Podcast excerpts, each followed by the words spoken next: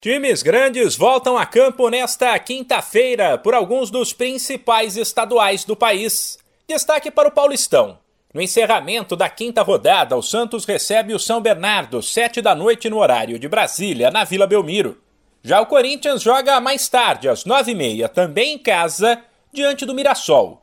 Sem esquecer que a equipe do interior começou a rodada como o segundo melhor time do estadual, apenas atrás do Palmeiras, que tinha uma partida a mais.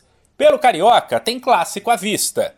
Depois de levar a melhor no Fla-Flu de domingo, o tricolor encara outro grande do Rio, o Botafogo, às 8 da noite no Newton Santos, com o mando do Flu.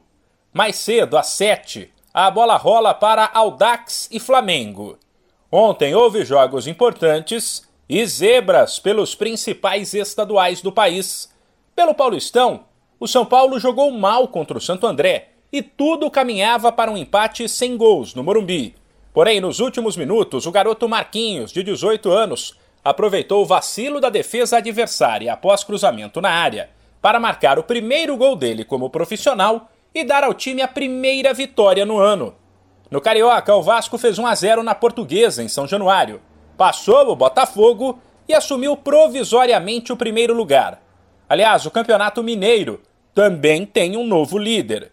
O Cruzeiro ocupa agora a primeira posição, depois de bater o Democrata por 1 a 0 e deixar para trás o Atlético, que perdeu para a URT pelo mesmo placar.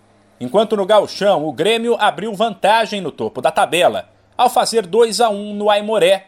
Ele soma 5 pontos a mais que o Inter, que tropeçou outra vez ao ficar no 1 a 1 com o Novo Hamburgo no Beira-Rio e é apenas o quarto colocado.